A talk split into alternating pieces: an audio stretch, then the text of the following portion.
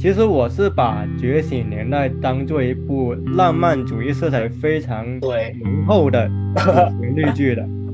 就是我觉得，当前面我们谈到很多对这部剧处理历史争议，其实它回到一个起点，就是这部剧到底是以现实主义来拍，还是以浪漫主义来拍？我觉得它其实是以浪漫主义为拍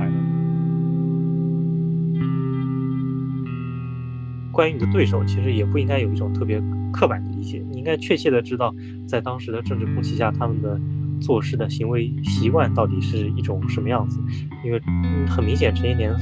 就死于一个国民党作风还非常雷厉风行的这样一种局面中，就知道了这一点，我们就不会有特别多额外的怀疑。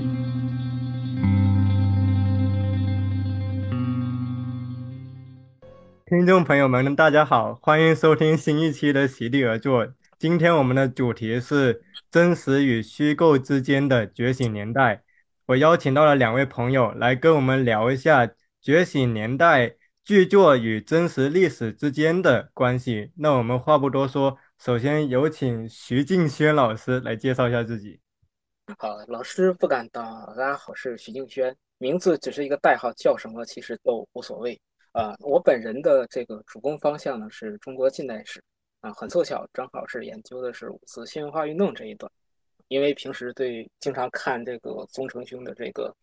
朋友圈还有公众号，所以这次就想试着参与一下 活动啊！谢谢各位。那韦昭兄要不要介绍一下自己？大家好，我是韦昭。就我自己的平时感兴趣的方向也差不多是中国现代文学、中国新文学这一块，对这个剧了解的不算是特别多。主要是很快速的看了前面几集以及最后两集，嗯，也不知道到时候能谈出什么来，就跟大家一起聊聊天吧。那我们可以先从我们很感兴趣一个话题说起，就是蔡元培他的形象问题。因为在觉醒年代里，蔡元培基本上是一位温厚长者的形象，类似于一个思想自由、兼容并包这个主题的一个代言人。那么。真实历史中的蔡元培，他除了这一面之外，可能还有其他比较复杂的地方。呃，两位可不可以先聊一下，你们在看到剧里面的这个蔡元培的时候，你们会有哪些感想？那么在真实历史的蔡元培跟剧里面又可能有哪些不一样的地方？其实看那个《觉醒年代》蔡元培的选，我是觉得他选角就很有代表性，他是找了那个马少华来演。那马少华其实就是《走向共和》里面演孙中山，他是邓，就那个剧叫什么？他就演邓小平的。邓小平，对，他其实至少在影视剧里，他是个高度政治正确的一个人。那么你找一个高度政治正确的演员演蔡元培，第一时间就给他定调了。那我们就知道他要怎么塑造蔡元培这个角色。但是其实真实历史的蔡元培，他除了既是一位大学校长，一位知识分子，他其实同时是一位很聪明的政治家。他的这种政治身份，既体现在他其实参与到了早期国民党的暗杀活动之中，他其实后期也参与到了国民党很多日常的政治政政治事务。那么，他其实是一位兼具了。知识分子与官僚的这么一个角色，而且我觉得他很有意思的地方就是，他在后期国共两党的舆论里面都达到了一个很高的风评，以至于今天哪怕是内地的剧在塑造他的时候，也会把他作为一个非常正确的一个模板去塑造。但是可能很有意思的是，其实我们昨天也聊到了。你比如，如果我们对比一下在内地风评非常之差的吴志辉，我们会发现，其实蔡元培私底下跟吴志辉可能还是朋友，他们的思想可能还有比较相近的一面。可是历史境遇的不同，就让他们在后来的评价里面表现出了非常截然不同的地方。那我觉得这个其实也是蛮有意思的。然后我觉得现在。可以先从两个比较简单的点说起，就是我感觉可以先给呃对真实的蔡元培不太熟悉的朋友科普一下，就是蔡元培他在真实的历史里面，他的比较著名的一些事迹是什么？就是除了我们知道他担任了北大校长，然后跟《新青年》有关系之外，那么徐敬轩跟韦昭兄可不可以跟我们简单科普一下？你们觉得说起蔡元培，你们会第一个想到哪些有意思的事件？我对蔡元培的第一个印象其实也是这个，就是说他是北大的校长。所以很多时候，我在理解蔡元培的时候，第一时间其实是把他当做一个知识分子去理解。那我后来想，我后来看了更多的东西，对蔡元培有更多的、更多面的了解以后，我发现，即便他是所谓的知识分子，他也是知识分子里那种倾向于做事务官或者政务官那样的一种角色。啊，那当然这只是他的一个方面了。呃，比较早的蔡元培，其实他是翰林出身。但是他又加入了同盟会，并且在同盟会里面曾经曾经去就是说，呃，去搞过暗杀。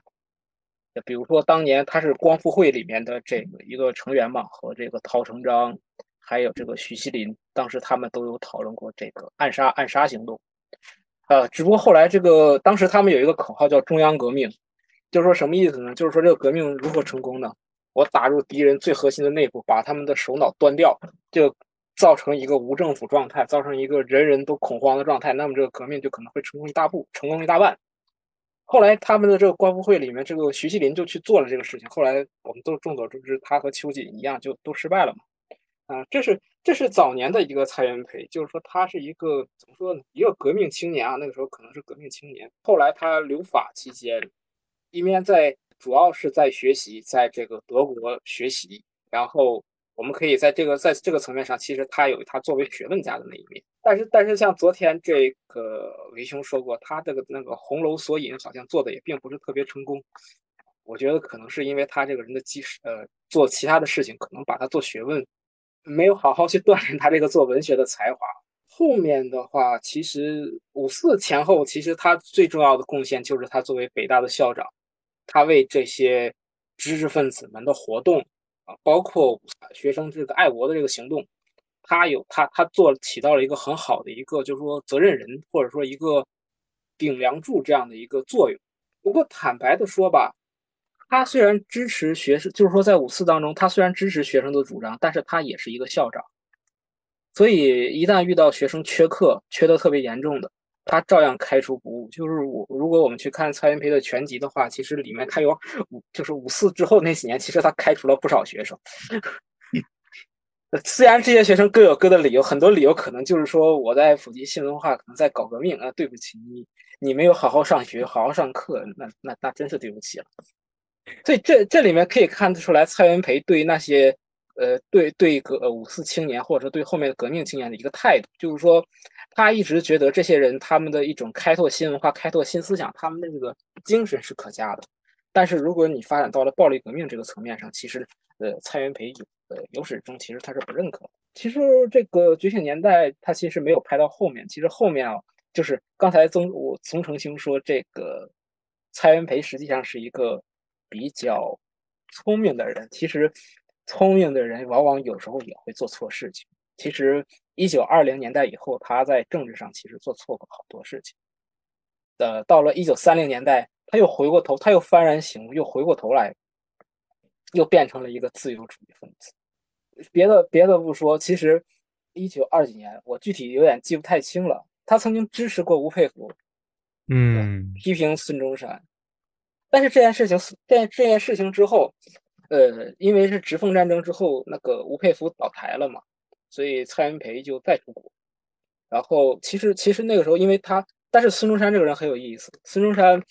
虽然说被蔡元培批评，但是实话说，他并没有因为这个事情生蔡元培的气。当时蔡元培人应该是在法国还是在德国？呃，在国外。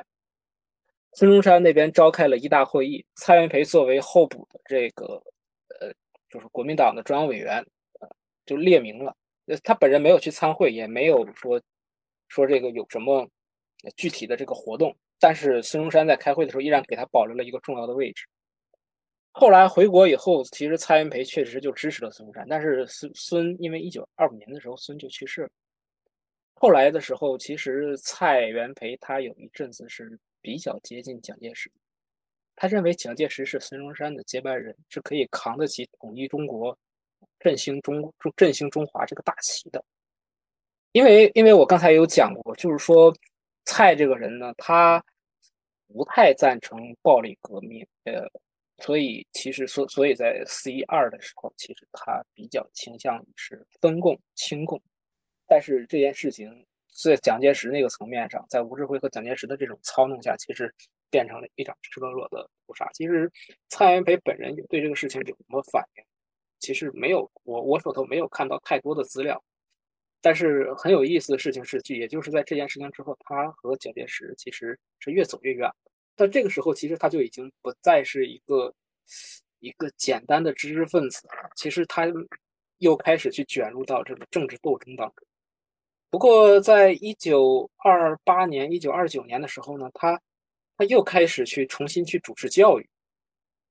嗯，他又开始去搞这个大学区。啊，甚至去筹办这个国立劳动大学，其实都都失败了。然后后来，唯一唯一今天唯一说是值得能撑到的，可能是这个中央研究院。呃，三零年代的时候，他又开始反蒋，最后最后病逝在香港。其实，呃，坦白说吧，我就简单说，我不好意思，简单把他的生平给总结了。其实他的身份应该是一个政治家，一个知识分子，而且在就我看来，在他的一生当中，其实政治家那个身份是远远大于知识分子。其实我刚才听到一个很有意思，就是他从对蒋介石的支持到后面的疏远，其实可不可以理解为，一方面他是反对暴力革命，尤其是左翼的那种社会运动造成的革命；另一方面，他后来清楚的意识到蒋介石可能不是他心目中的理想的能够带领中国走向民主社会的那么一个政治家的形象。对。所以他其实是面临一种两难，或者说两条路都不是他理想的路。那这个时候他才退回到搞教育，这可能也是一种无奈。对，其实其实这是这里面是有一点点的这种无奈无奈在里边。当然，他后面搞教育以后，到三十年代的时候，他其实又和邓演达这些国民党内部的左翼又开始接触。也说他吧，除了搞教育之外，其实他那颗政治的心其实一直都没有死。所以，我我就这就是为什么我说，我觉得他是一个政治家的身份要远大于他的知识分子身份。而且坦白的说，呃，中就是说在那个年代的中国，呃，正是因为有许多像蔡元培这样的能够支持这种自由主义这种，呃，知识分子的这种政治家的存在，所以才有了胡适，才有了陈独秀这些人活跃的一个舞台。嗯，那韦昭兄怎么看蔡元培这个人物呢？呃，好，呃，其实我觉得，就是我对这方面的了解不是特别多，但是据我所见，好像没有看到关于蔡元培的特别好的研究。当然，这一方面也是因为蔡元培这个人的一个一个比较奇比较奇特的地方。就刚才静轩兄说到，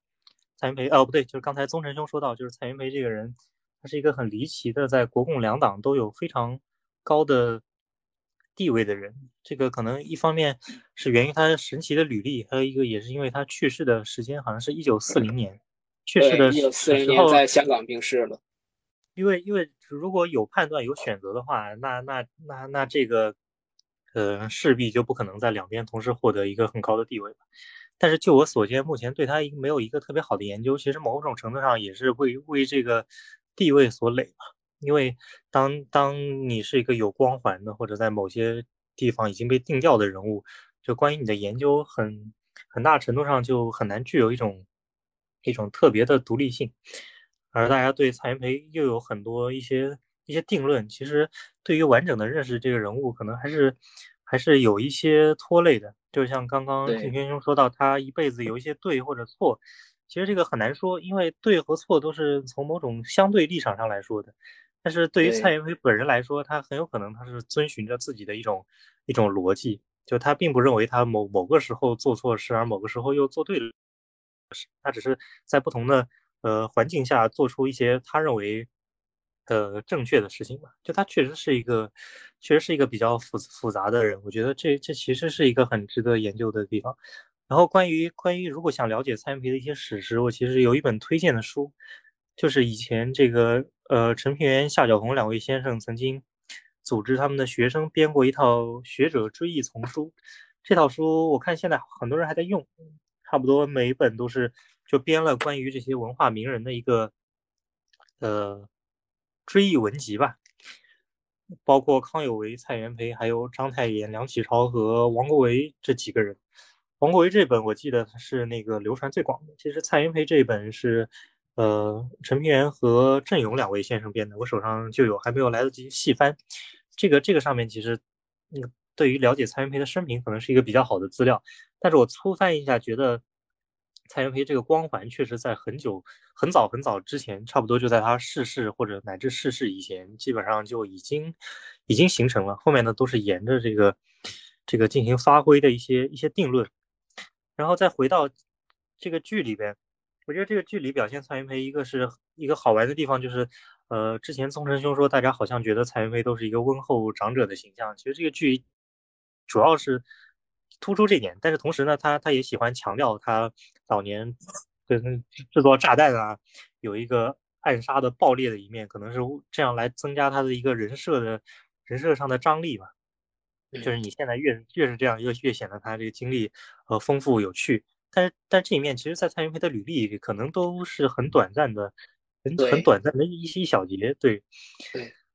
另外一个就是那个剧里，其实对于蔡元培具体的人际关系，就是他在北大办事的时候，他具体依赖的哪些人，其实没有一个特别真实的表现。他里边按照剧的看法，他差不多依赖的就是陈独秀这些人，而且他和我们高中学的高中历史课本里讲的很像，就是高中历史课本解释蔡元培的这个兼容并包的办学理念，并不把它解释成是一种从德国学来的现代大学制度。所要遵循的一套理念，而把它说成是一种策略性的做法。这个两位两位有印象吗？就是在当时的课本里，对对吧？说说他这个其实是在北洋北洋军阀的治下，他这个新文化本来活着就很艰难，他以兼容并包为借口，在撑出了一片比较自由的大学空间，让这两派自由的搏斗。嗯，其实是嗯，其实他表面上是没有偏袒的，其实是偏袒新文化的。然后这个距离差差不多，差不多就是这样一种一种解释，不知道两位有没有这种感觉？哎，我其实由此联想到，因为我昨天看了一篇文章，他讲的是蔡元培偏袒新文化运动也有他的政治目的，因为当时在北京主政的是是我记得是不是段祺瑞政府还是，就反正是对，就反正是蔡元培他他的一个政治派系是。反对当时的政府的，但是他又不可能非常明显的来说要做一个反对政府的形式，可是他能够通过新文化运动或者像五四运动这样的，他慢慢的蚕食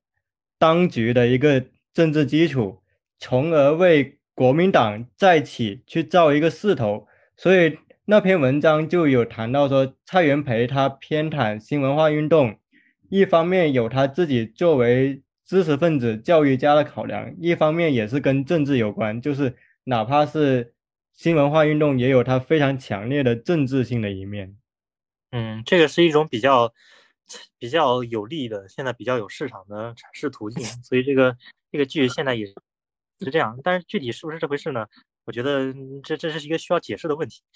嗯，还有它里边就是关于蔡元培在北大时候具体依赖的人际关系。这个剧里对于一个角色，就是沈以沫这个人，其实好像没有特别的表现啊。对。而根据这个沈以沈以沫的回忆呢，就当时蔡元培刚来北京的时候，他所依赖的人很多就是这些，呃，沈以沫、汤尔和这些很早就在就在北京已经教育界扎根的一些浙江浙江籍同乡，包括当时这个引引进引陈独秀来当文科学长，也是和。沈以沫、汤尔和这两个人的建议有很大的关系。当时我记得沈以沫有一个很有意思的话，他说：“嗯，蔡先生这个人一生就是被被被各种各样的人包围的。当时在他进在在他在北大前期，主要就是被我们这些浙江人包围。后来到了胡适、蒋梦蒋梦麟来了之后，又被他们这些欧美派给给包围。其实这这这个事情在剧里没有得到很好的表现，因为他自然的把蔡元培设为一个呃。”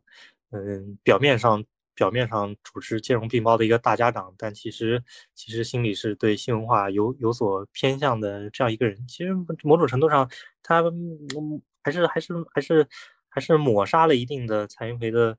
呃丰富性吧。其实这部剧可以可以看到，就是他所使用的史料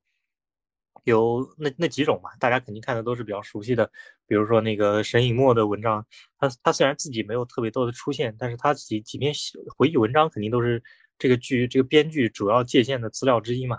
还有就是五四运动回忆录那本书，还有就是周作人早年的那个也不叫早年的，就晚年的关于关于北大的回忆嘛，包括他后来写进了《池塘回想录》的呃那个部分。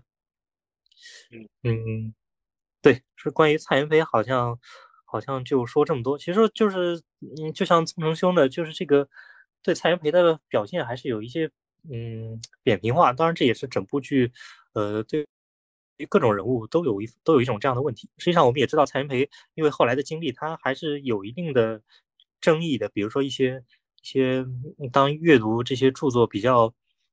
比较原教旨的读者，他可能就会嗯心生不满。我觉得蔡元培他在剧里的扁平化，其实是不是也是因为这部剧的主轴是陈独秀跟李大钊，然后他是以陈独秀跟李大钊为双主角，然后作为一部群像剧。那么在这个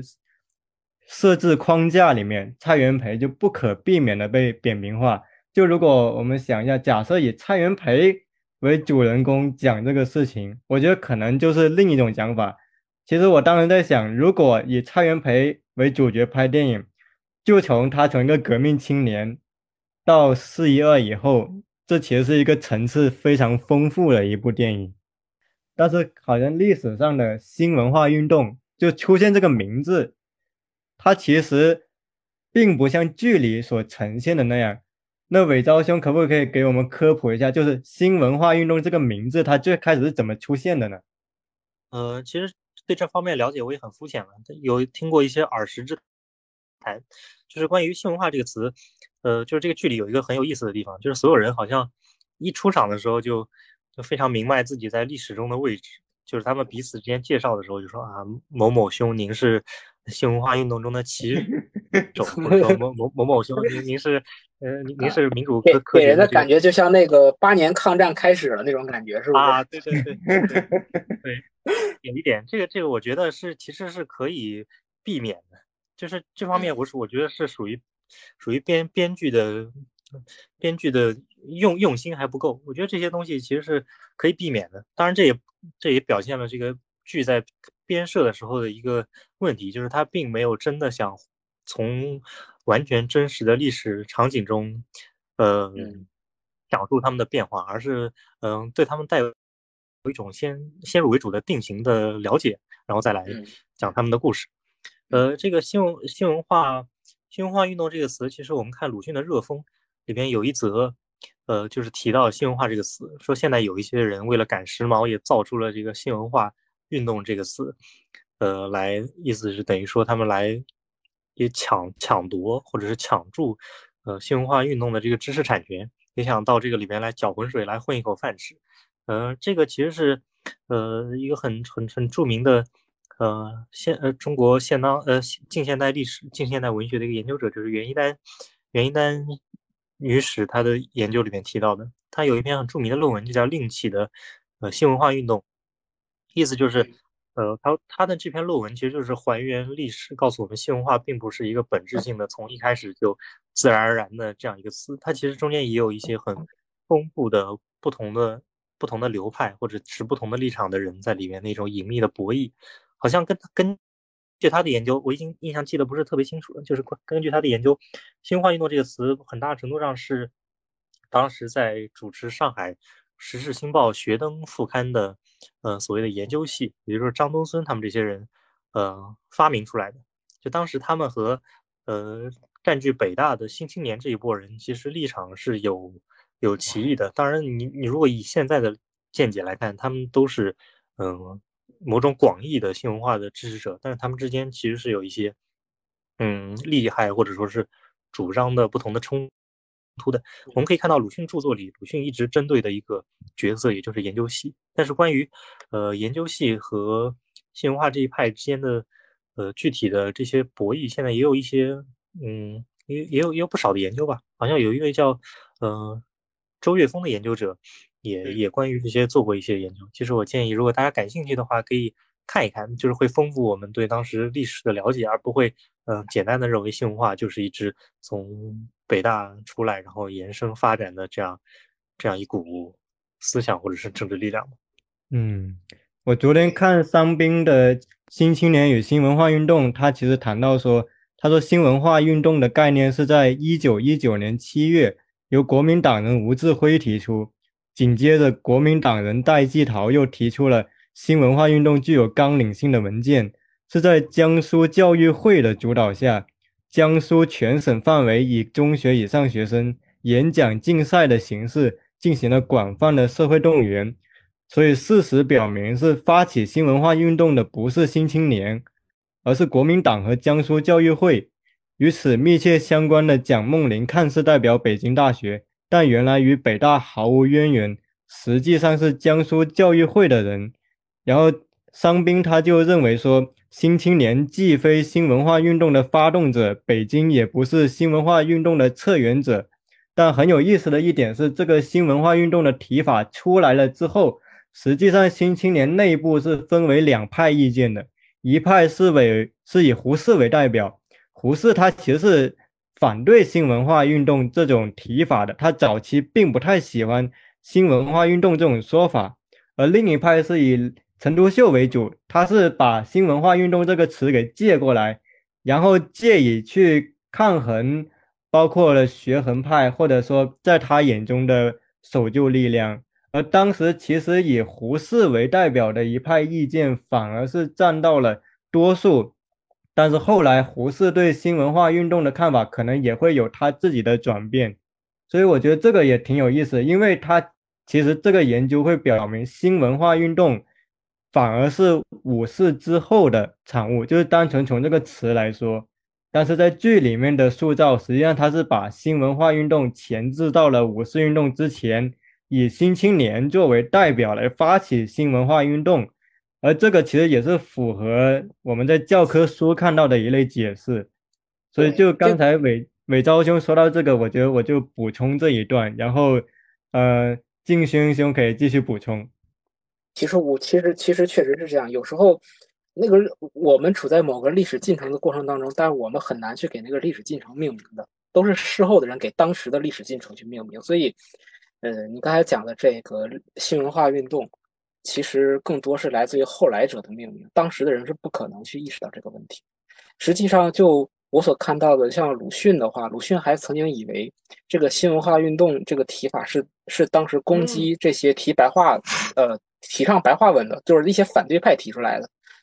他他他他说，记得初提倡白话的时候，是得到各方面剧烈的攻击的。后来白话渐渐通行了，势不可遏。有些人便一转而引为自己之功，美其名曰新文化运动。当然，他他这里面说的反对者，就像刚才韦昭雄说的这个张东荪和研究系。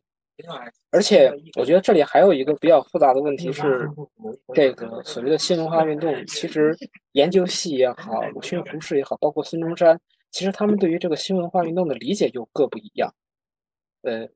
就是所以，所以我觉得，如当我们说到新文化运动，其实是一个非常复杂的概念。比如说，呃，像孙中山的话，像刚才您讲的，可能这个词可能最早是孙这一派的人造呃提倡的，或者说是发起的。但是孙中山他自己的新文化运动是什么观念呢？嗯，他他他一方面他觉得有些有些观念是他认可的，但是有一些方面，特别是一些呃反叛传统的、反叛传统文化的这些一些一些主张。其实孙中山是完全反对的，所以他对于呃胡适、陈独秀那些人所主张的新文化运动，其实他对那个态度是很暧昧的。比如说，就是说用白话这个问题，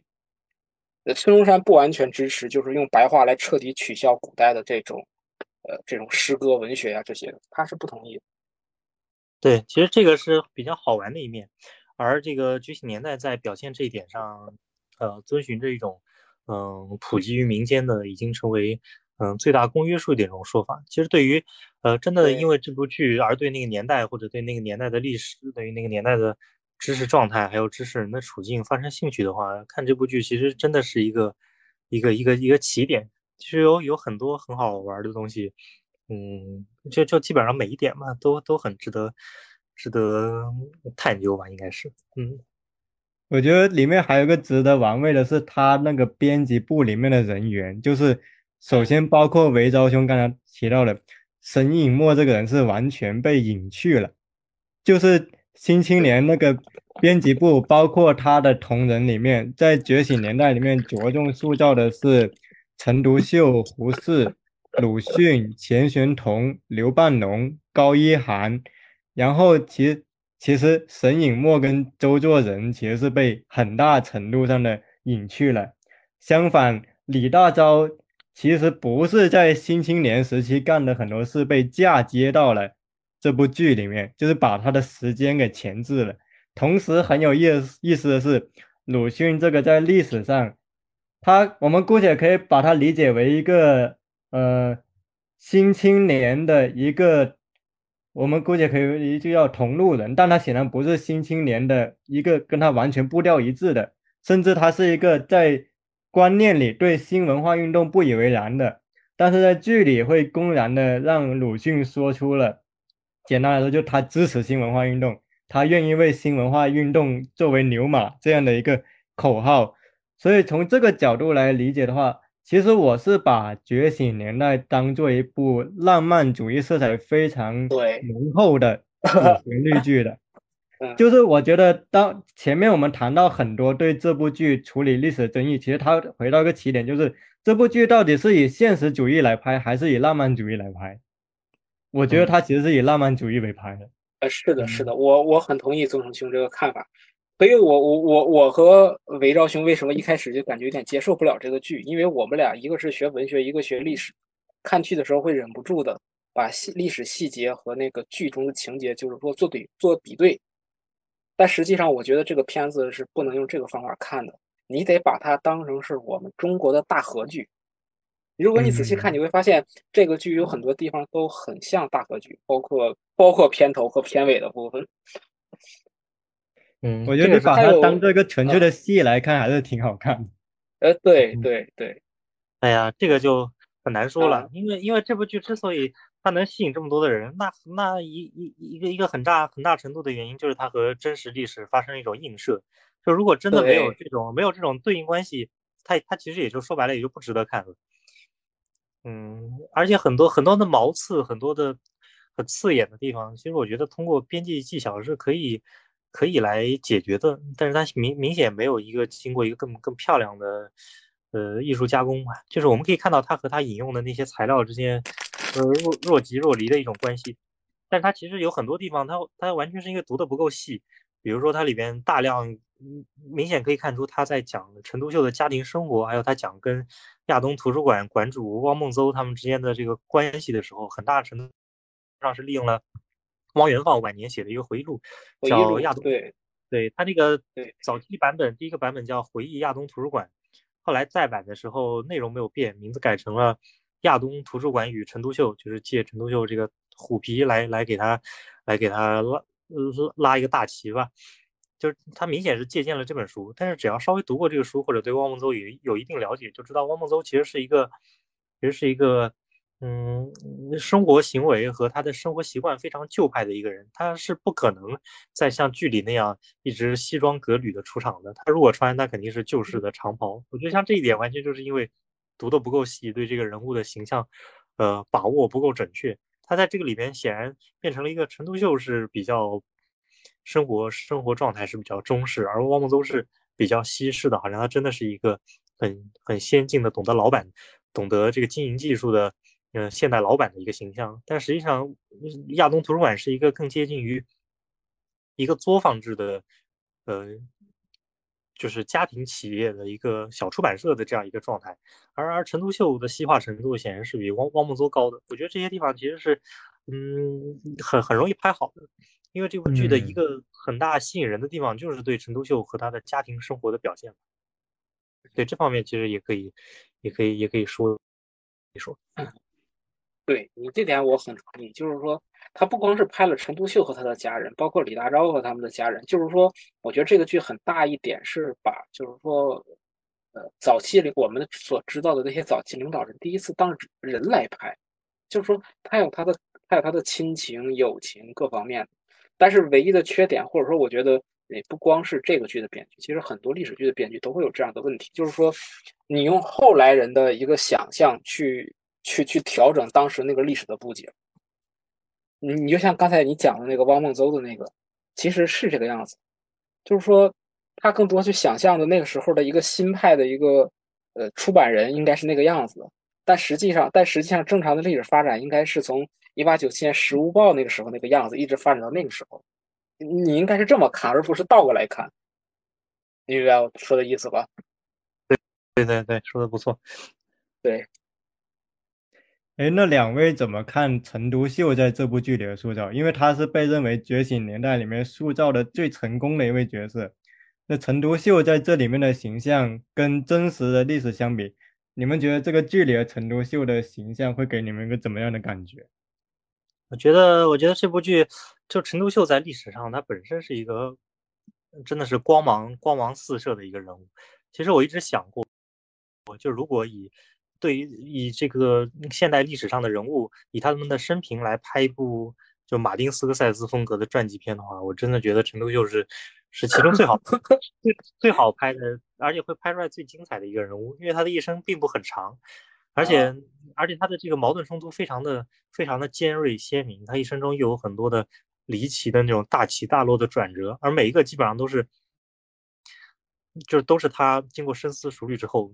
或者是跟他的性情相相配合而产生的一个一个一个大的转折，在他身上不会有很多很难解的疑难或者是什么，而他自己又是一个非常真性情的一个人，所以我觉得这个这个剧一个让让于和伟来拍，那显然是因为大家对于和伟的演技都是非常肯定的，而且他也很善于拍这种嗯枭雄式的人物，虽然他拍出来那个和真实的陈独秀到底是怎样一种关系，其实是可以讨论的。我觉得这个剧很。很出色的一点就是，刚才像宗成兄说的这样，就就他有一点借重了陈独秀身上之前一直被压抑的那种那种光彩照人的东西，他其实只要借来一点点，就就就足以让大家瞠目结舌了。然后那个金轩兄讲补充吧。啊，我没有，我就是想给你补充。假设以后如果拍这样一个电拍这样一个电影，我跟你说，开头的片段一定要是从他从老虎桥监狱出来那一刻开始。一步步走过来，然后一步步把他的过去回忆过来。嗯，哎，那其实很多人他可能比较了解是陈独秀他在新青年时期的一些行为，但是对陈独秀的晚年就不是很了解。那敬敬轩兄跟韦昭兄可不可以给我们科普一下，就是晚年陈独秀，尤其是四一二事件之后的陈独秀，他的思想上有什么变迁呢？就是有一本书就叫哦，叫《陈独秀印象》。这本书也是也是别人给他编的一个回忆文集，就是收录了很多他认识的人，呃不认识的人给他编的编的一本书。呃，这个编选者叫丁小平，是由中中共党史出版社，呃，二零一六年出版的。这个书的他编辑编辑很差劲，它里面的错字啊错排啊特别多，但是故事都是非常有趣的。实际上，现在很多对陈独秀的生平对。嗯，陈延年、陈乔年的生平感兴趣的很多读者都已经自己找到这本书在读。实际上，很多嗯骂陈独秀是渣男的那些年轻女观众，很多都是从这本书里嗯找到了批判材料。其实坦白说，我对陈独秀晚年的，就是说他四一二之后那个东西，其实都不太了解。你知道书的话，那个有一个《陈独秀全传》，唐宝林的《陈独秀全传》可以看一看。嗯，对，这个也是有港版。对，就最好是看一看港版的。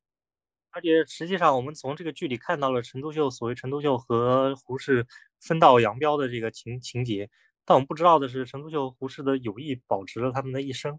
而且到了晚年的时候，到了晚年的时候，陈独秀在四川江津过得非常辛苦的时候，他一一大呃资助来源其实就是从胡适这边来的。然后包括最后陈独秀去世了之后。嗯，最后在他身边的那个何之瑜，是他的一个追随者，把陈独秀的晚年的这些遗稿整理成书，也是有一部分就被胡适给带走，然后在在胡适的手上就是交付给，可能是由自由中国杂志社给编印出版的，就是叫《陈独秀最后的见解》吧，可能叫这个名字。那里边的一些东西，如果大家看了，可能会，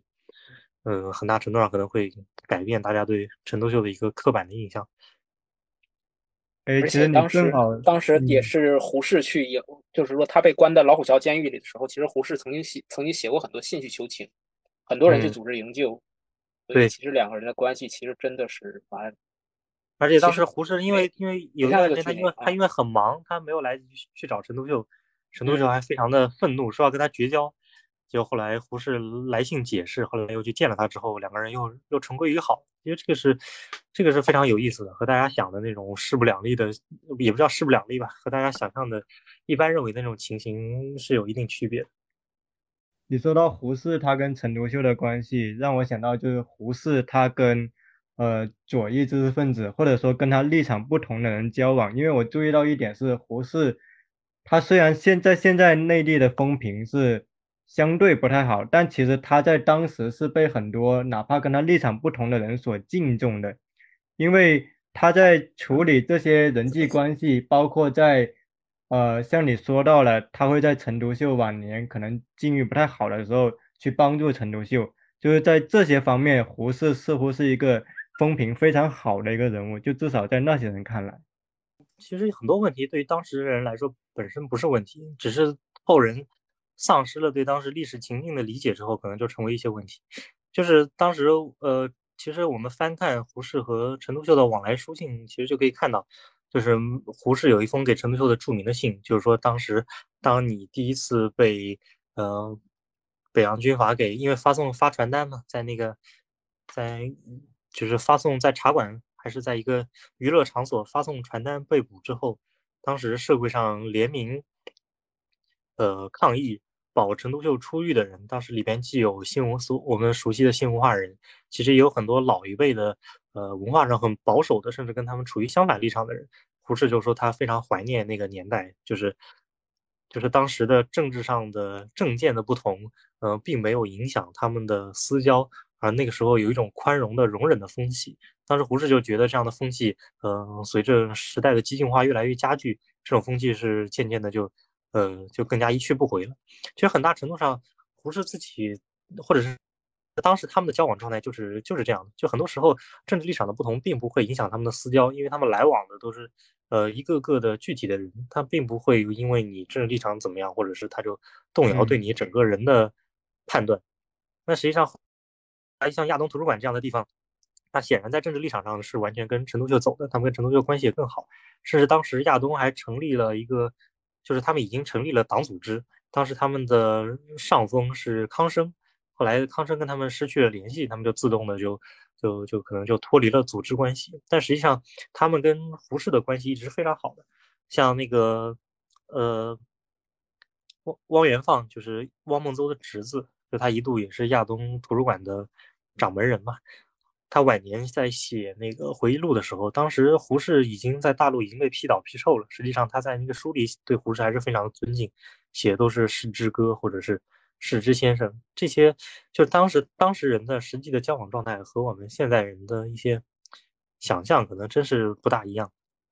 嗯，那我想再回到《新青年》的时期，就是胡适他嗯加入《新青年》之后，他在就是他在当时那个历史现场，他具体是怎样的一个角色，或者说他跟陈独秀、跟像李大钊这些人，他们的关系跟这部剧里的有哪些不同的地方吗？就是梅昭兄可不可以结合从那个新青年的时期到五四运动的时期，跟我们说一下那个时候的胡适，他主要的精力是放在哪些事情上？嗯，这这个先听徐徐天庸谈谈吧。反正据我看的话，其实胡适当时有很大一部分时间其实是在上课了。他在日记里有很多时间是在上课、休息、访友啊，他他他有他有很多时间在见各种朋友。所以他在当啊当时的主张是，他确实是主张以学术自学为第一要务，对吗？对的，是的，我至少我觉得是这样。胡适这个人，在我看来，他他由始至终他都是一个很理性的人。嗯，对，嗯而且而且而且当时胡适的那个课程是排的非常满，就他作为一个他作为一个刚回国的留美博士，他需要在学术界立足。可以看到他那几年，就是他对学术是非常专注的，而且他几部有分量的学术著作都是那个时候，都是那个时候出版的。而且胡适一生确实对学问有很大的兴味，就是他每次觉得，或者是在政治上，嗯，比较比较陷入困境，或者是他他的整个人的状态不比较比较糟糕的时候，他都会觉得，嗯，做学问是一件，嗯，非常兴味无穷的事情。就这个对他来说完全不是一件吃力的事，他确实觉得这个很有趣，而且。嗯，就是看这部剧，我们可能会产生一种印象，就是里边每天每一个人都在思考的，就是关于中国的宏大问题，就是关于我们要如何救国的问题。但实际上，每个人的生活都是很具体的，每个人都都有很生活中都有很多的面相。你要上班，你你你可能同时是学者，同时也是一个嗯政治人等等。那胡适觉得，就是政治是一种，就作为现代国家的公民都应该有的一种，就是。不感兴趣的兴趣，就是非或者说是一种非功利的兴趣。他认为所有人都应该对政治保有一定程度的兴趣，但那种情兴趣并非是像政客一样希望，嗯，从中牟利的一种一种一种兴趣。嗯，所以当时他们的每个人的这个生活生活面相还是很不一样的。像陈陈独秀跟他比起来，就是一个比较纯粹的献身于政治的。而对胡适来说，他有很多的他有很多的嗯。很多的主业，但每一个他都其实都不想放松，而且他在这个之间不停的变来变去，保持均衡。所以你看，就是说他在他在和李大钊的讨论当中，就是说那个著名的问题与主义当中，他为什么反复强调主义？其实我读了他俩的辩论之后，其实我感觉他们都承认对方有他们的合理性，但是胡适他由始至终他的一个身份定位，呃，就是他那个时期在那个时期他的身份定位是读书人，是知识分子。所以他会反复强调那个学问的重要性，呃，就像刚才韦昭兄讲的，主义这个东西，你作为一个现代的现现代国家的一个正常的公民，你自然而然就会有，你你做的学问越多，你解决的问题越多，你这个主义自然而然就可以生成出来，而不能是先喊的口号，但是没有实际的学问做出来，那这样的话，整个人实际上就依然是一个不理性的状态。所以我在这点上，我还是觉得胡适胡适是一个蛮理性的人。嗯。而且当时在就是现在的人，因为因为这个问题主义之争，好像关涉到就是中国共产党的成立，是他是他是他成立或者之前，我我有点具体时点记不清楚。之前，对对对，就是会往前会往前追溯，就是在追溯马克思主义中国传播史上，会把它视为一个非常呃重大的问题，或者是一个一个一个是非是非立场上非常嗯嗯。反正也是非常重大的一个一个争论吧，但实际上对于当时的人来说，呃，这个可能其实就是每天报纸上都在不停的发生的，嗯，关于各种各样的主义的一场论战之一，甚至他们都不叫论战，嗯，不叫论战，我觉得他们的共识很多，而且你很有意思，你看中共早期的领导人物，比如说像李汉俊、李达这些人，他们信仰主义的方式，恰恰就是通过研究学问的方式才选择了信仰主义。你像李达，李达对。马克思主义的研究是很深的，他的他的直接师承来自于和尚昭啊，啊，当然也是后来因为这个原因，他有点 看不起陈独秀，因为他觉得陈独秀的理论水平太低了，跟陈独秀后来就分分开了。所以我就说，这个学问和主义之间的关系，并不是一个绝绝对对立的关系。嗯，关于问题主义，好像罗志田啊，罗志田好像还有其他历史学者，其实都进行了一些历史上的还原。好，不过你刚才说到胡适这个问题，我去年在读《胡适日记》的时候，其实我有想过，因为胡适的这个，特别是胡适留学时期的日记里，他基本上每天他都会在读书。我印象里，而且他每次他的读后感都写得很不错。其实我觉得，就胡适的阅读史和他的思想来源，其实确实是一个嗯很不错、很重要的一个题。再一个，你说到这个青春这个问题。其实这个石原石原真浩他有一个研究，就是他在讲李大钊早期思想当中的这个日本因素的时候，他就说到了这个，呃，这个影响影响李大钊青春的这个文章的最重要的其实是摩原华山的一个文章，叫做《悲壮精神令山来找我》。这个文章这个文章的这个名字比较比较曲折，但是这个问题其实又长期的被我们忽视了。就我我们总是会以为，就是说这样的一些有，就是青春里所反映的那种、那种、那种博大的那种宇宙论，其实是来自于李大钊原创，其实也不是这样。对，其实这个我们就可以再再扯回这个剧的问题。就是就是，其实很多方面学界其实已经积累了很多的很多的研究，但是相对而言，就是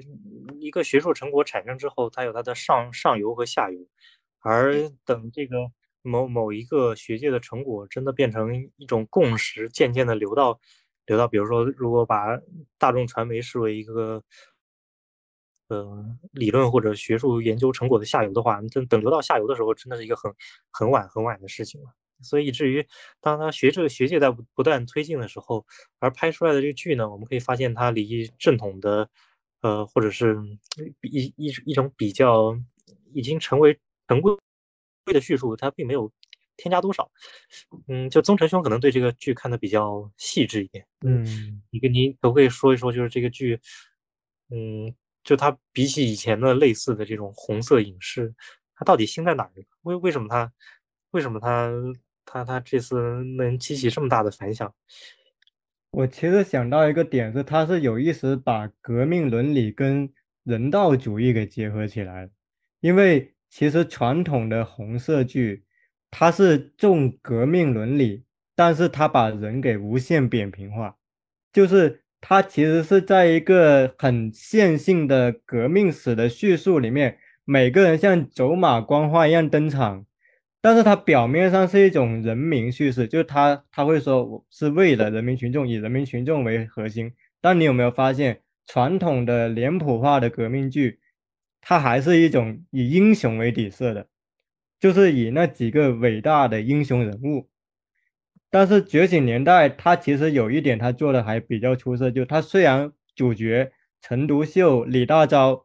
非常光芒万丈的人物。但其实，如果仔细看这部剧，我们还是多少能够感受到，像鲁迅，像是蔡元培，甚至像是里面像郭新刚，像是呃那个辜鸿铭这些角色，他的人格魅力，就是说《觉醒年代》他一方面，他肯定还是遵循着一种革命伦理的叙事，遵循的一种呃。符合我们现在政党要求的历史叙事，但另一方面，他是有意识的注入了人道主义，包括说是注入了对一种群像式的描写的这么一种刻画的重视。所以，其实从戏的角度来说，从戏的角度来说，这个剧其实是有意识的去去冲淡了一下，冲淡了一下那种传统的。革命题材剧的问题，我觉得这个是第一点。然后第二点是，我觉得确实还是跟时间很关系。就是你想，如果是十年前拍出这个剧，我觉得它不会有那么火，甚至它可能会挨骂。甚至你想，假如它是放在《走向共和》那个时候拍，我觉得它可能就是会被当做一个普普通通的剧。因为《走向共和》播出的时候，其实是当时新历史主义非常的旺盛，然后。当时以《走向共和》那部剧为基调，是主张对那一段历史时期清末明初有一个我们姑且不叫方案，而是说有一个非更加复杂的呈现嘛。但是呢，可能近些年来又是另一种风向，而《觉醒年代》它出来刚好迎合了这种风向。这种风向是什么呢？这种风向是一方面遵循了一个大中华叙事。另一方面，重提文化自信，还有一方面是还是要以那个五四运动以来作为一个政治正确。觉醒年代非常的，我们姑且说叫非常的巧妙的把这三个点融合起来了。那么这三个点是怎么呈现的呢？那首先，陈独秀肯定扛的就是呃新文化运动，包括到后面成为。革命第一代导师这么一个角色，包括像李大钊，而辜鸿铭在被改造之后成了个文化自信的代言人。然后像嗯剧中提前出现的，也不叫提前出现，就剧中呈现的其他人物呢，他们又多多少少表现出一种洋气。这种洋气是什么呢？一方面我既要批判旧的礼教，另一方面我又要 表现出了。就那种对传统文化的一种怎么说，叫取其精华去其糟粕的态度，我觉得这个东西还真的就是挺微妙的。所以我自己在看完这部剧，我就说这部剧就是非常的符合当下的一个意识形态，而且它恰好既踩中了执政者的心理需求，又符合了很多今天的年轻人他的一个爽点。我觉得它某种程度上，它是个正浪漫主义爽剧，就是它是一个拍的非常故事非常精彩的浪漫主义爽剧。那么他某种程度上就是为了这种爽，其实才牺牲了我们刚才说到很多他跟历史不太符合的地方。当然，我对这种不符，其实我个人态度我是我不会那么的苛责。我的意思是说。有些细节，比如像刚才韦昭兄说到的，对陈独秀跟他家庭的处理，对那个汪孟舟的处理，这个一点我觉得确实是可以改善的。但另一点，就是因为确实从戏的角度来说，如果把每一个人都还原的非常的符合历史的真实，它往往最后的底色是很晦暗复杂，没有主线，然后就总而言之，它不是一个浪漫主义的基调。但是因为当这部剧它选择浪漫主义的基调的时候，我觉得它不可避免的，它就会需要割舍一点东西。所以其实我虽然我认为这是个这部剧非常大的缺憾，但是某种程度上，我觉得这个原因的造成者不一定是这个创作者。当然这里可能就只能点到为止。那像金轩兄，你觉得这个就是你对这部剧？你你觉得你有什么想补充的吗？从戏的角度，或者说你看后的感受？其实你刚才说到《走向共和》，我让我想起很多年以前我们对《走向共和》的一个批评，就是这个《走向共和》它的前后两部分，它形成了一个二元对立，它自己的那个逻辑不自洽了。前面它歌颂改革，后面它又歌颂革命，它它就造成了一个改革又是对的，革命又是对的，好像没有人犯错一样。但是。五四五四五，他选五四的这个题材，或者说选新文化运动这个题材的巧妙性，就在于那个时代本来就没有一个非常明确的思想主轴。嗯，所有所有的，而且在从今天看，从我们今天的，无论从今天的意识形态，或者从今天社会的青年的一些呃思想心态来看的话，我新文化运动还是一个宝藏。就我我我们都会从那个时代找到一个自己最需要的那那一面因素。呃哎，其实你说到走向共和，实际上走向共和当时其实出现了一批，我觉得是类似于这样的剧。那你当时就你在看走向共和的时候，你你觉得他当时的拍的，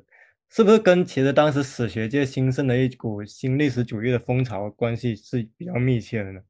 呃，我觉得是那样。呃，我我我我至少我觉得是那样，就是那个时候，就是大家回过头来去看。呃，我们会发现那个时候的改革，实际上对于促进我们中国现代化来说是有功的。嗯，不能因不能因为后来袁世凯称帝，你把他小站练兵，或者说建设天津，或者说更早的一些警，在中国兴办警政这样的一些事情，你把它彻底推翻。这样的话，其实确实是能呈现历史的不同的侧面，但是缺点的问题就是你的那个主线就被打乱了，你的你你的你的主线自相矛盾，无法无法无法逻辑自洽。呃，新青年，新呃，就是说，我们这个觉醒、觉醒、觉醒年代，它其实是有一个主线在的。这个主线其实最后的这个历剧的终点就是共中国共产党的诞生，但是它的这个主线不又不是直白白的像走向共和那样给你点出来的，而是而是很隐晦的，就是成在那种众生喧哗当中慢慢慢慢去点出那个主线。所以我觉得这一点是这个剧比呃走向共和比较高明的一点。第二个就是说。他的一个视角的选择，像以前的话，像《走向共和》这样的历史证据，呃，其实他的选择是站在这个政治人物的这样的一个角度。但是这个剧其实它除了刻画陈独秀之外，它还特别重要的是去刻画了陈延年、陈乔年这样的一对兄弟。你要知道的是，在以前我们的这个历史证据当中，我们很少会出现这两个人的形象，因为因为他们两个人留下来的文字资料比较少。而且早年他们又曾经向吴志辉靠拢，他们所所所所以以前的影视剧其实不好处理这个东西。这个编剧我觉得他略比较高明的地方就在于，他就是说利用利用了这样的一个情况，他加以丰富细腻这样的两个人，就是一方面通过他们建立和陈独秀这样的一个关系，另外一个方面就是塑造，就就是用一些艺术化的手法去塑造这个新青年的形象。这点我觉得是一个比较高明的手法。我觉得其实，呃，你说，你你讲，其实从走向共走向共和到觉醒年代，他们都需要处处理一个问题是告别革命的年代，怎么回望革命？对，就是革命之后。当今天不需要再有革命，我们再如何看昨天的革命？其实像走向共和，它某种程度是内嵌了革命与改革，它其实模糊化了他们的边界。换言，他们其实我记得里面有一句很经典的话，就是李鸿章说：“一代人有一代人做的事。”就是李鸿章说，他其实暗示了，他当然可能是编剧通过李鸿章的口暗示说。你孙文，你要走你的路，你走。但我李鸿章，我是旧时代的人，我只能做我这个时代的事。其实剧中对李鸿章、对袁世凯的一种重新的回望，实际上是在肯定他们在改革的一个贡献。而这种对改革贡献的重提，是呼应了九十年代末之后。朱镕基、江泽民改革的那个时代背景，当然这个我们没法细说，因为肯定我们国家历史剧都是对现实政治是有一个很大的呼应的。实际上，从雍正王朝开始一个历史剧的热潮之后，改革就是他们那些剧里面非常大的一个关键词。那雍正王朝没必要处理革命，因为他是在那个时代。那走向共和，他必须要处理这个问题，所以他其实我觉得他提炼了双主线。一方面是以李李鸿章、袁世凯为代表的改革派，但他们显然不是革命派，怎么去定义他们？第二点就是以孙文为代表的革命派。那其实这部剧采用了这个接力棒的形式，就是你会发现在前半部分，孙文是暗线，李鸿章、袁世凯是主线。对，但是当李鸿章死之后，孙文慢慢成了主线，你就发现他是个像接力棒的。那么在觉醒年代是怎么处理？觉醒年代，我觉得他处理方式是，他把新文化运动作为了革命的文化基础、思想基础，或者说叫文化前提，他把这个问题给他这么给解决，就是说他让观众觉得说这种思想改良、文化改良是为了给革命铺路。他在这个线索上，他让新文化运动。和五四运动与后来中国共产党的建立成了一条主线，而这个主线最贯穿的人物就是陈独秀跟李大钊，这也是为什么他必须以这两个人为主角，因为其他人都没办法做到这一点。我觉得这个就是他之所以的这个是很高明，这个是很高明。他在今天那么受欢迎的原因，他非常高明的处理了后革命年代如何处理改革跟革命的问题。还有一个问题，我觉得我可以补充一点，就是说。我你刚才也讲到了后革命年代，这个后革命年代，我觉得有一个很大的问题是在哪里？就是个人个人和国家的关系其实是一个疏离的关系，我们很难有像我们的父辈那样那种集体主义情怀，我们更多的是关心自我，关心我自己当下的这样一个状态，呃，在在在寻求一种解决的办法。所以他一个方面，他确实是还是说我承认他他他是以这个陈陈独秀和李大钊为主角，但是另一个方面是。他去拍出了很多很多那个时代的新青年，他通过这个新青年建立一个观众和剧的之间的关系，把你带入到这个剧当中，甚至说把你个人的这个情感、思想倾向带入到这个宏大叙事当中。所以在这一点上，我觉得他的这个做法，或者他选这个他选这个情节设计，我觉得是很很很聪明的。而且，其实他这部剧里面对个人主义他的批判，其实是。非常明显的，那他怎么去批判个人？一方面，他通过了对觉醒的进步青年跟愚昧的保守力量的对比来体现自己；另一方面，他在剧里通过对那个影视剧里，就那个剧里面的胡适，他通过陈独秀跟胡适的对话，他其实隐晦的表达出来说，在国家危亡的时候，应该先去救国，再而不是以学术为核心。当然，这是这个剧的观点。这个剧其实说白了，他就是想通过胡适跟陈独秀的对战，它体现了就是两方面的立场的冲突。一方面是，一方面是先救亡，先救亡再学术，或者说先救亡再启蒙；另一方另一面是先专心自己的学术，专心自己的本职工作，而政治只是我们人生诸多事物之一。那么在这这部剧里面，他显然更加推崇的是陈独秀这种看法。其实我觉得，如果再深入点聊这个话题，还能跟就是我们知道学术界经常有个很热的提法，就是救亡压倒启蒙嘛。然后其实恰恰是从五四开始，这个定调就慢慢的越来越明显。当然这里可能没办法再细聊。那我其实想，因为我们这个播客其实也快要到尾声，但其实还有一个很重要的问题没处理，就是我们当时想聊这个播客一个很重要的契机，是我们想为观众还原一下胡适跟陈延年之死之间的关系，因为其实胡适在因为这一点他是受到很多，我们可以说是污名化。那其实可以请韦昭兄给我们科普一下，就是在陈延年之死这个事件里面，胡适当时到底他在做什么？他扮演是什么角色？那坊间又是怎么怎么样去谣言这个事件的？韦昭兄可以跟我们讲一下。嗯，其实这个问题不是一个特别好谈的问题，因为实际上，嗯。就就任何的也不叫谣言嘛，就任何一种广为流传的说法，肯定都有它的现实土壤，或者不光是现实土壤，是包括它的历史历史土壤，或者它整个是依附于某一种已经很有很有市场的叙事结构的。而这种叙事结构，它很多都是和一些就是意识形态的和一些意识形态神话的基本构成是有关的。就是就当这些东西没有办法动摇的时候，你其实很难说你能进行一些。非常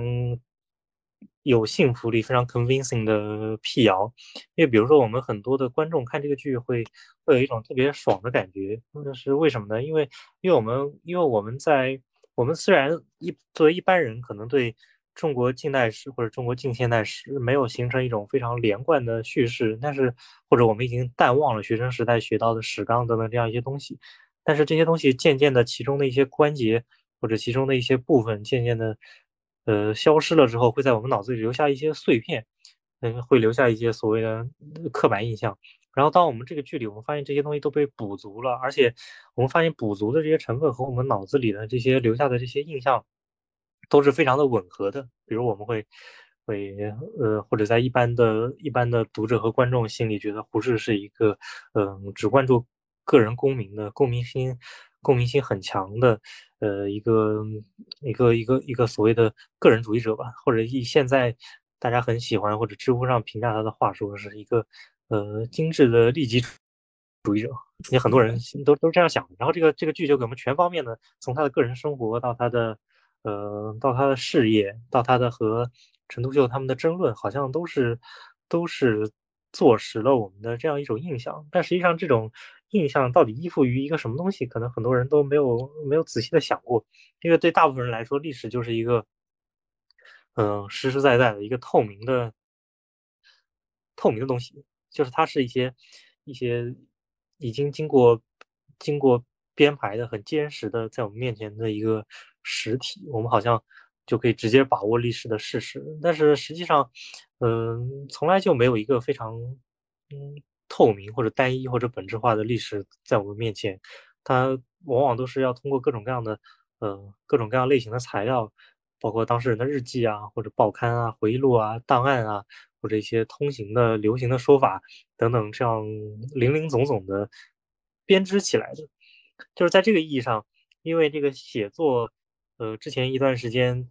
大家可能也。有有些人可能两两位两位可能也看到过的，就是关于陈延年之死探源这篇文章，是我的几个朋友写的。就是他们在写作过程中，呃，我其实也有一定程度的了解。就是我本人通过阅读这个文章呢，也是获得了一种思维的训练。其实这篇文章也没有什么特别高明的地方，就是他只是告诉我们，就是你要说任何一句话的时候，你都应该找他事实上的依据或者它的文字证据，而这些文字证据。就它形成的这个文字都有不同的背景，它是在不同的过程中由不同的带有不同目的的人怀着他特他特定的意图所编织出来的。就是你你要你不光要验证他说说的事情的真伪，甚至你还可以你还得弄明白他到底为什么这么说。实际上，这个呃，胡适通过因因为因为因为胡适而造成了陈延年、陈乔年兄弟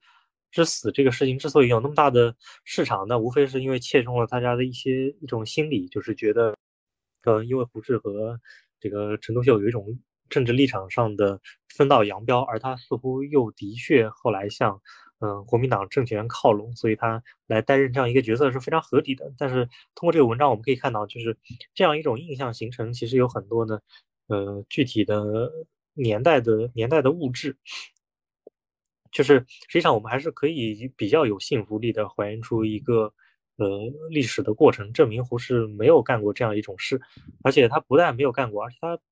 他他他确实就不可能干出这样一种事情。其实某种程度上，这个文章，嗯，我觉得比较有启发的一点就是他在还原，就是当时国民党在清党初期的时候的一个。一个运作过程，不知道两位有没有注意到过？就是陈延年和陈乔年之死，实际上相差一年，但是他们那个时候的那个国民党的清党风气是完全不一样的。就是陈延年是死于，就是死于，呃，一九二七年，当时是刚开始刚开始清党不久，当时胡适也是回到回到中国，并没有特别长的时间，而当时这个杨虎、陈群他们的那个作风还是非常秘密的，就是通过。当时他们发给蒋介石的密电就可以看出，他基本上是在破获当天就立刻把密电发给了蒋介石，所以中间根本没有外人外人操作或者说是贿赂或者说是讲情的这样一种余地，在一个非常极其机密、很快的一种情况下，就已经很干脆干干脆的干脆的处理了这个事情，以至于呃根本没有留下什么特别大的营救的空间，而整整是而刚刚时隔一年之后，嗯，像。像中国共产党还有亚东图书馆都在营救陈乔年这个事情里边，就是做足了功夫，虽然最后没有实现。这个我觉得这个文章对我们一个很有教义的一点就是，实际上，嗯，就是对于一个历史情境，即使你关于你的对手，其实也不应该有一种特别刻板的理解，你应该确切的知道在当时的政治空气下，他们的做事的行为习惯到底是一种什么样子。因为嗯，很明显，陈延年就死于一个国民党作风还非常。呃，雷厉风行的这样一种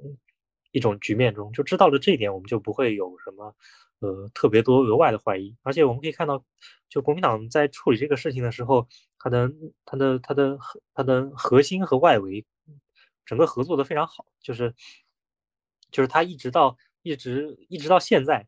甚至某种很大程度上，我们现在还是被当年的那一篇文宣文章给蒙到了现在，因为前几天就是七月四日。就是大家认为是陈延年去世的日子，实际上不管是官媒还是呃一般的媒体或者其他的党媒，都对都以这一天为陈延年为为陈延年的这个忌日，在给他做纪念。但实际上我们已经看得很明白了，就是他他应该差不多在六月三十日前后，呃，就基本上已经已经牺牲了。这是和现在通行的说法是是不一样的。嗯，也就是说这一点。虽然经过几位研究者的勾陈，他他就传导到中枢，变成一种党史上的定论，然后再向四面发散，这个过程还远远的没有完成。哎，那这个七月四日去世论调最早是从哪里开始？就是这个，就是跟历史是不符的这个论调。呃，就是他是，呃，就是当陈延年陈年被杀害之后。他最早一次向公众展示，就是在七月五号的《申报》的一篇文章。他当时不光是《申报》，还有国民党的最大的报纸《中央日报》，上面同时刊载了一篇，估计是由上海警备司令部自己自行撰写的一篇通稿。上面就是那个通稿是由七月五日发的，然后它里边已经写到什么“昨日已将他们明正典型啊”等等这样的叙述，那大家就自然的认为是七月四日。对，这样就。其实，其实，嗯，就大家就不加辨析的信用了这个这个材料。嗯，我觉得因为时间关系，肯定没法在这里详细说陈延年之死。如果感兴趣的朋友，可以读上海书评那篇相关的文章，是由胡彦祖写的，叫《陈延年之死探源：奸西吴志辉、胡适的告密传闻》啊。如果大家没有那么多时间读的话，简单的结论就是在陈延年之死上，胡适其实是一个严格来说无关紧要的路人。但是呢，他可能因为后面的各种历史叙述的加工，让坊间很多人误以为胡适是那个告密陈延年，进而导致吴志辉就派人杀害陈延年这个人。那么其实这个是与历史叙述不太符合的一件事情，就感兴趣的读者可以去读一下。那敬轩兄，你对这件事有什么补充吗？就是胡适他在四一二事件中他的一个定位。包括胡适与陈延年之死的关系，你怎么看这个东西呢？其实这个东西我我我没有研究啊，这个东西我也是看了这个韦昭兄的那他朋友的那篇文章之后才开始关注这个事情。但是呃，一个一个是胡适，就是可能他确实跟这个事情没有什么关系。但是另外一个我比较怀疑的其实是吴志辉，就是他跟这件事情到底有什么样的关系？我记得那篇文章里好像说，是吴志辉知道这个陈延年去世以后，然后给警备司令部写了贺信，是是这个事情是吗？对对对。但是我我想我想我想说，这个贺信可以，就是说我我我对你那篇文章有我对那篇文章有一个很大的怀疑，就是说，呃，当时说是因为有这个贺信的存在，所以证明了他是事后才知道的，而不是事前就有预料的。但是我觉得可能，就假假设他，呃，假设了我承认他是一个老谋深算的人设，那之后他再演一出戏，呃，这样这样的一个操作是不是也成立呢？其实我感觉可能以前那个陈述可能未必是错的。在六月三十号，他就直接给蒋介石派电了，就是无论如何他都不会早于蒋介石知道这个事情。哦，我明白了，明白了，谢谢韦少兄，谢谢。我对这个事情没有什么特别多的研究。谢谢。最后一个话题相对比较轻松，因为我们这一期主要是聊历史剧嘛，历史剧对历史的一个重新的演绎化。那两位在看过去的历史剧中，有什么你们自己比较喜欢的历史剧？就你们觉得改编的相对算是比较精彩的吗？就是国内国外的都可以提一下。因为刚刚听到两位讲那个。走走向共和是吗？对，走向共和这部剧其实我也看，但我觉得这这部剧和现在的这个觉醒年代其实他们的差别没有大，他们都表现出了一种对于历史稍微有一点弹性的讲述意图嘛。就是刚刚曾成生也讲到，那部剧里对于对于慈禧、对于李鸿章这个有有限度的、有带有一一定的体贴和同情的讲述。然后包括这个李鸿章和后面出现的孙中山之间的那种递进的关系，其实，在主流的主流的历史叙述中，就就即使这个并不是最主流的一种，但是它其实也是相当主流了。呃，就当当时那部剧，我印象没错的话，它很多应用的研究成果应该就是从那个，呃，唐德刚那边来的吧？应该就是。啊，唐德刚本身是一个比较铁杆的，呃，大中华主义者，他有一个比较著名的历史三峡论嘛，就是试图把。把这个从晚清到现代中国，呃的的整个的这个历史叙述成一个不断不断的发展累积的这样一个一个一个过程吧。所以我觉得这部从从这个意义上，那部剧对呃李鸿章有限度的赞扬，还有觉醒年代对于辜鸿铭对于对对于辜鸿铭这样的人的的有有限度的表彰，或者说是呃统战，其实他们。这这两方面是有是有一定的相似性的，某种程度上这也解释了他们为什么比较容易获得欢迎。因为你如果就完全按照传统的方式再来一遍的话，嗯，这样一般是不大容易激起什么新鲜感的。你肯定要有一些有一些有一些变化。在这方面，我我本人肯定更更我我本人更喜欢的还是还是走向共和，因为原因没有别的，就是演的更好。这《觉醒年代》里演的好的演员，真的可以说是，哎呀，算了，这个这个 也也不太能说，也不太能说，就就是确实确实不是特别的多。而那部里边就有老一代演员，确实贡献了一种非常非常细腻、非常漂亮的演技。一个一个是李冰，是李冰吗？还是叫王冰？我已经忘了。也领不上那个王王冰，王冰是，对，王冰、吕中，啊，那一代演员是一个贡献了非常漂亮的演技。而这个就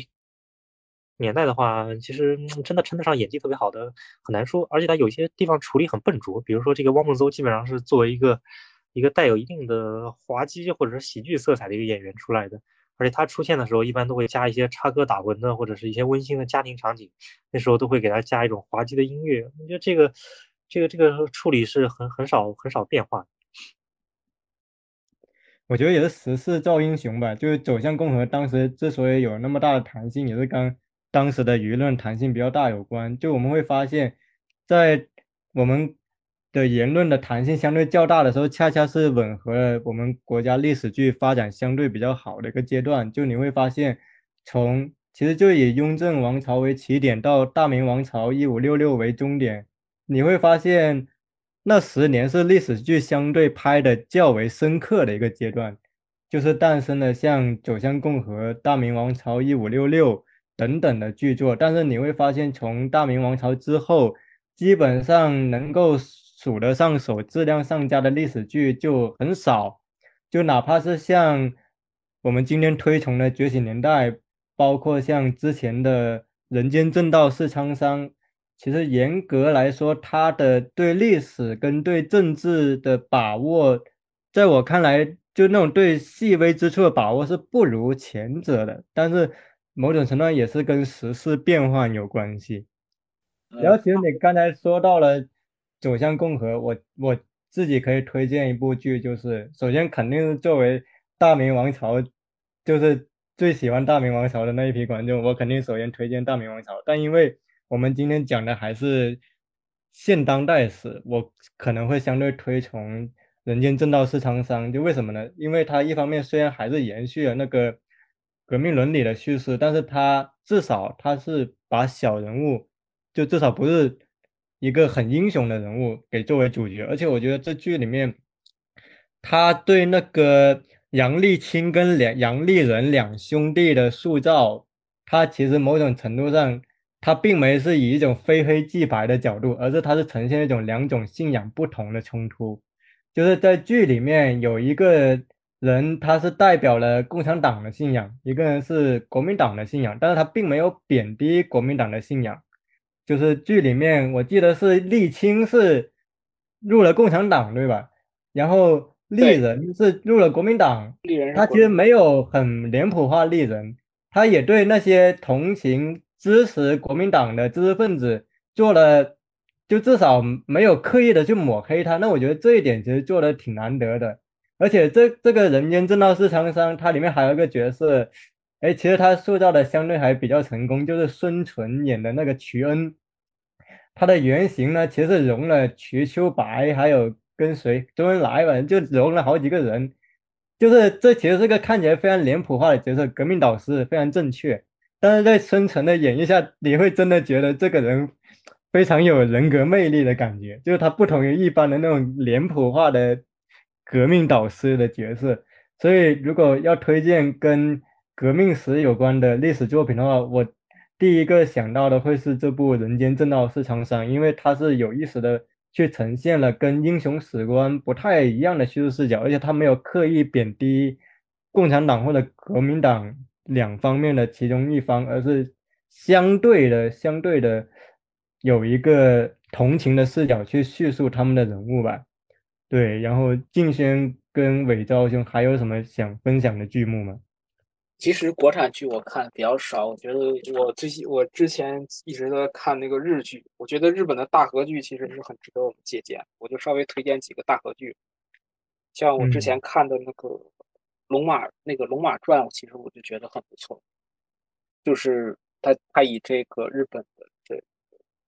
坂本龙马的一生短暂的一生为这个主线，去勾勒起整个幕末明治维新的这样的一个历史画卷，觉得就很好。它里面有一个塑造，它塑造了一个坂本龙马的朋友，就是一个就是叫按啊叫武士武士半平太。其实这个人在历史上，他只是一个激进分子，只是一个非常激进的一个，就是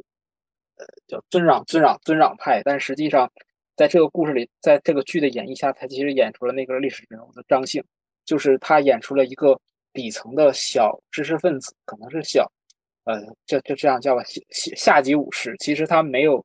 他只有一心热诚，他只有一心想为国解决这个国家的危机的这样的一个热诚。但最终却选选错了一条路，这样的一种，呃，就是说无奈吧，或者说惋惜吧。我觉得这点上其实把历史的张力演演的比较好。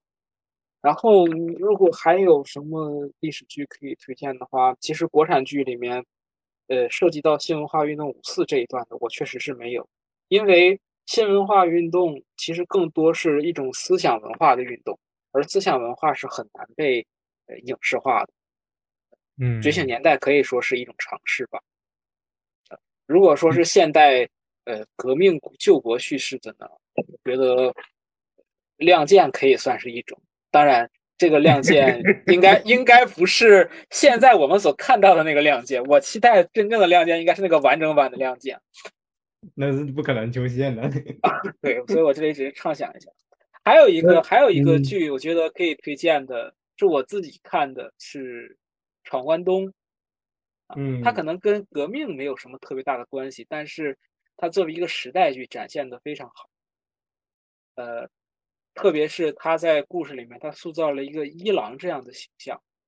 呃，以往在我们的影视剧影视剧当中，我们会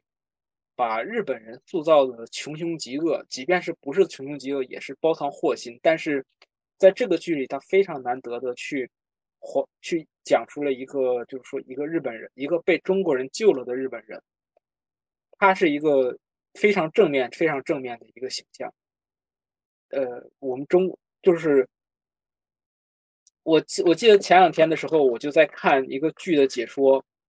我我当时就觉得，像当时像朱开山一家把这个一郎救了，我觉得是非常好的一个情节设计，它体现了中国农民的那种朴素的那种善良。还体现了中国人那种文化里面那种以德报怨的一种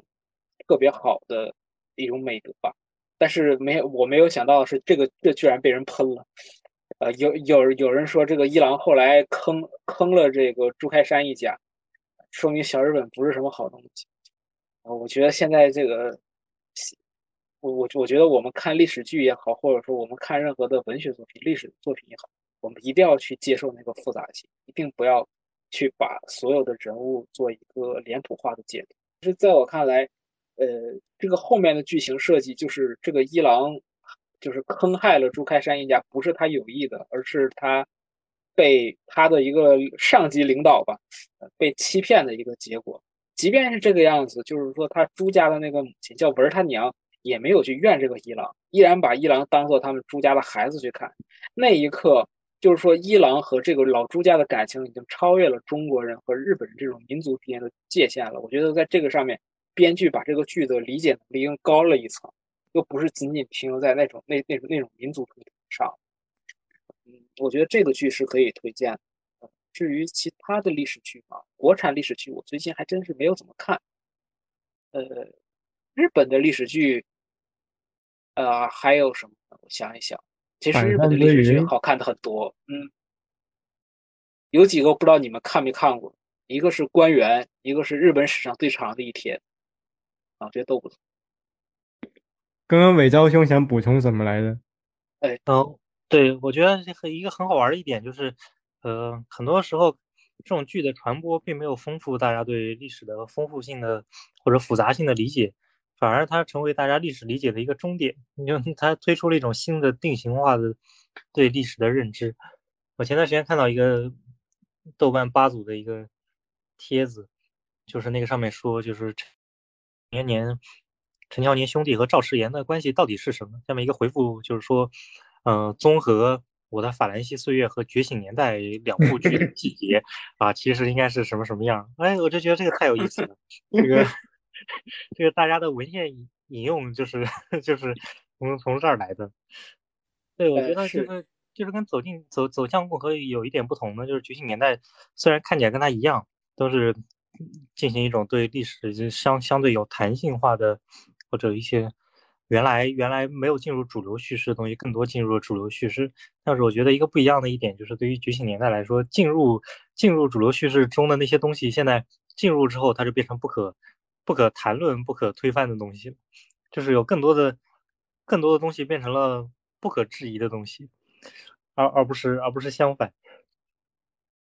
对，所以我嗯我我我有一点，我其实还是我不是很同意围绕兄，就是你觉得这个觉醒年代和这个走向共和不太一样。我觉得我我你觉得是差不多的，但是我觉得有一个很大的区别，其实是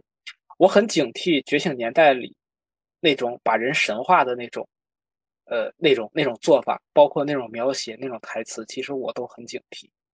呃，走向共和里，恰恰他很成功的一点就是，他恰恰是把那个历史的人物给还原回来了。他是把那个神话或者把那个刻板印象化给他解构，解构成为一个普通的人，普通的一个技术官僚，他可能会考虑一个问题。嗯，或者他甚至个细节他甚至不一定是一种还原，它可能是以一种另一种刻板印象代替，或者我们说叫解构吧，对，解解构他那个刻板印象。但是对他新创造的刻板印象可能可能比之前的更可爱、更有趣，或者是弹性更大、更丰富。它虽然也未必就是历史上的真实，但是它变成了一种嗯更更细腻的一种一种一种一种一种表现吧。就是其实也很难认为真的李鸿章就是那个样子。对对，其其实那个历史差距，剧和历史都是有差距的，这是嗯肯定。我觉得其实是我在想，是因为觉醒年代它其实把正确性置于了反思性之前，而走向共和它至少还很强调那种反思性，或者说，其实你看这两部剧它的那种氛围感的营造就很明显，就是走向共和其实没有那么坚定，它没有那种确凿无疑的正确的调子。但是在觉醒年代，它整个人物一出场，它就会告诉你这个历史大势是怎样的，这历史会怎么走下去。对，走向共和，你他说的会发现，编织的非常严密。嗯，你看毛泽东出场的时候那个塑造，你就清楚了。就是他一出场，他脸上就写的正确，他就写的历史大势在我手上。对对，领袖来了，对他而且他不停的说这个改良救不了中国，是共和也救不了中国，反正而且那陈独秀还卖一个关子，说我已经发现了，我要找一种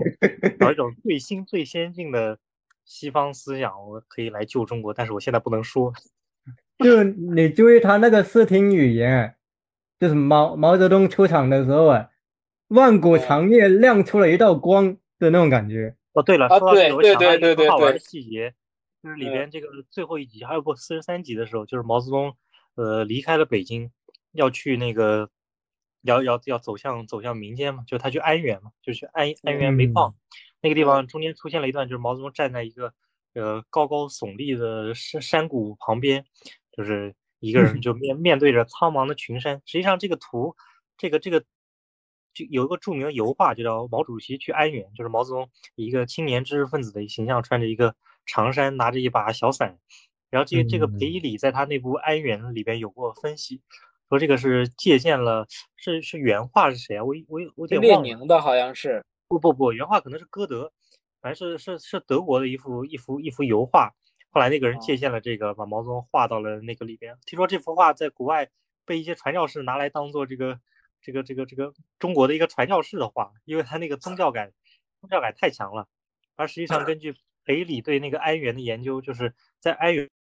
安源罢工的这个神话里边，呃，分别是李立三、刘少奇，然后最在最后才到毛泽东，就三个人轮换着占据了他这个主要角色的一个位置。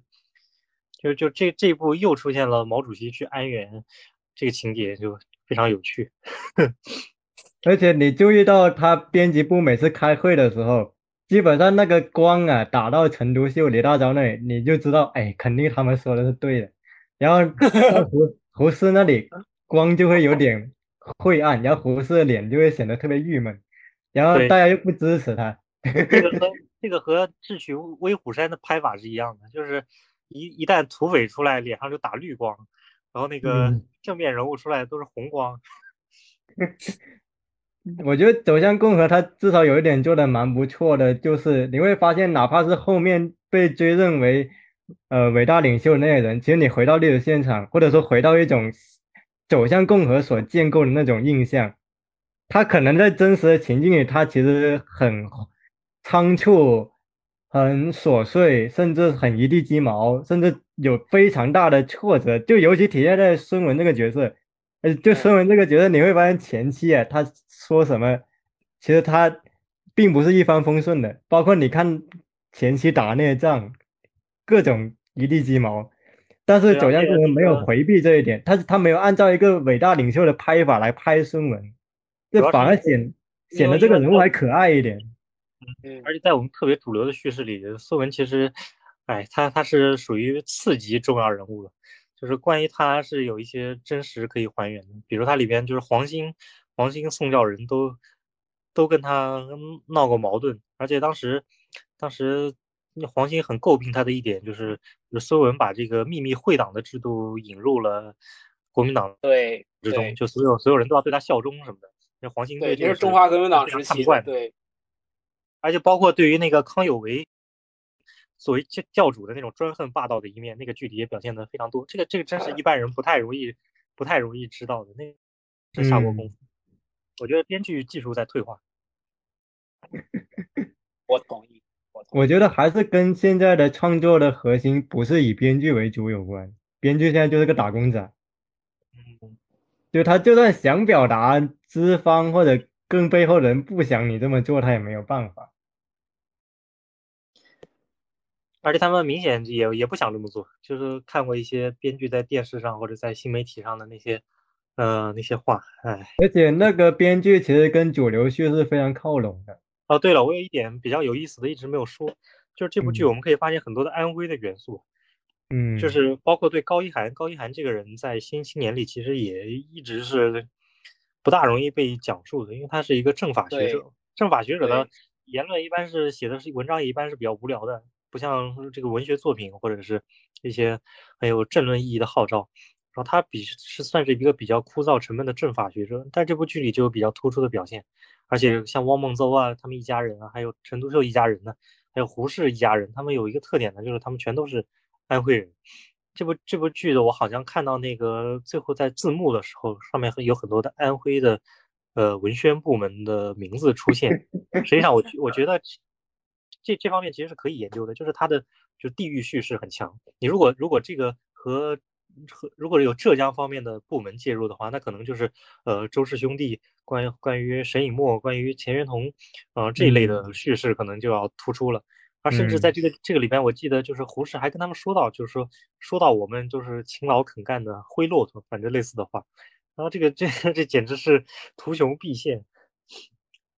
你没你你没看第第一集、第二集吗？他们吃饭嘛，就是宴请这个陈独秀嘛，上的都是安徽名菜嘛，什么对对对，水牛来着不停的介绍。对对对，对，对他夹带了大量的安徽人。说啊，对，夹带了大量安徽人。但是你不得不说，就是说近代历史上安徽人、浙江人，他们确实是出了很多这种新文化的骨干，这是时代是如果如果湖南人介入的话，那又是另外一种故事了。那可能要啊，从那个对，这什么什么叶德叶叶德辉、王凯运那 那个时候开始拍的。啊，那那那对，呃，一个旧派视角下的新文化运动是吧？主要湖南新旧的人都很多，都非常多。嗯，行，那这期就到这里了。然后最后打一个广告，如果喜欢我们这期播客的朋友，欢迎在喜马拉雅、小宇宙或者 QQ 音乐订阅我们的播客《席地而坐》。然后我们的文字稿会在公众号发出，公众号叫“忠诚的小黑屋”，在豆瓣也可以看到。那就这一期就到这里，然后谢谢各位。行，就这样就完了。嗯，好，拜拜拜拜。嗯，拜拜。拜拜。